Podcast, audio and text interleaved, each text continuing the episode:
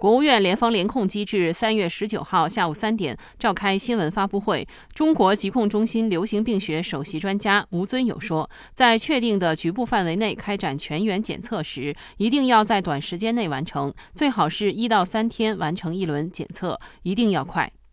我们在确定的局部范围内开展这个全员检测的时候，一定呢要在短时间内完成，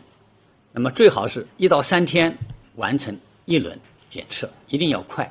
那么第二个的话呢，就是每轮检测一定要呢完成全部的我们确定的人群当中的这个筛查，你不能的话呢，这个筛查一部分漏一部分。如果我们能做到及时这个全员筛查，一般来说三轮四轮核酸筛查就基本能够清除社会面的这个感染者。